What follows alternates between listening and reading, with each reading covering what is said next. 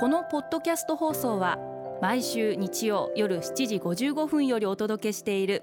毎日に夢中感動プロデューサー小林翔一を再編集した特別版です。放送で収まりきらなかったアルビオン社長小林翔一さんが大切にしている感動のポイントをどうぞお楽しみください。アルビオンの小林翔一です。点や線そして目になる人生って感動じゃないですか？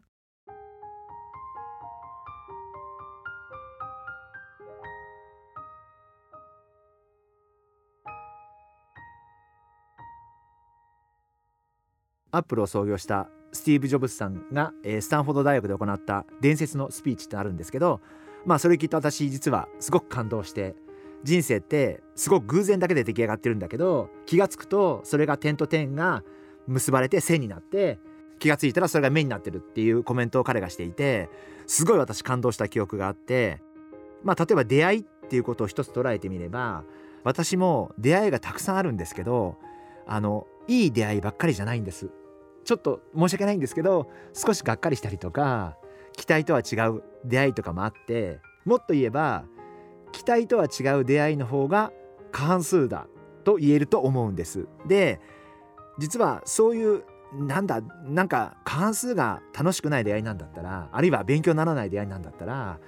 あんまり出会いって意味ないかなって思った時期もあるんです。でその時ある方が私に「いや天才打者のイチローでも4割打てないんですよって言われたことがあってその時あそっかなんか自分自身に全ての出会いが100点じゃないと意味がないって思うんじゃなくて6割7割の無駄もあるから3割4割が生きるっていうふうに考えればいいんだって思った時にすごい楽になってそこから人との出会いもすごく苦じゃなくなった自分がいました。なんでやっぱりまずは出会ってみること。ま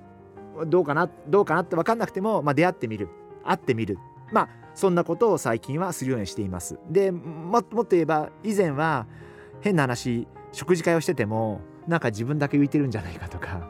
なんか自分だけこの場に入ってないんじゃないかとかってなんか自分で勝手にそう思ってる自分がいてそうすると自分が不快になるんですね。でそうじゃなくていやもうこれでいいんだと。これはこういう会なんだからこれを受け止めてそれでその中で何か勉強になることがないのかなとか何かいいコメントないかなとかあ今の話面白いなとかって思う。まあそれだけで十分なのかなっていうふうに最近は思うようになってあのすごく気が楽になった自分がいます。ですから私の周りにはもちろん有名な方もいらっしゃいますけれども全く無名の失礼だけど肩書けない方もたくさんいらっしゃってでもだからこそ楽しいわけで。出会いっていろんなパターンがあってあんまりこうこの出会いがいいとかこの出会いは良くないっていう理論って一切なくて本当にもう偶然の産物じゃないかなそんなふうに思ってます。リスナーの皆様も出会うのちょっと億劫だとかなんか新しいことをやるの億劫だと思われるかもしれませんけどやってみる。会ってみる。いいと思ったらまた会えばいい。ご自身の見えなかった景色だったりとか知らなかった世界が広がるんじゃないかな。そんなふうに考えてます。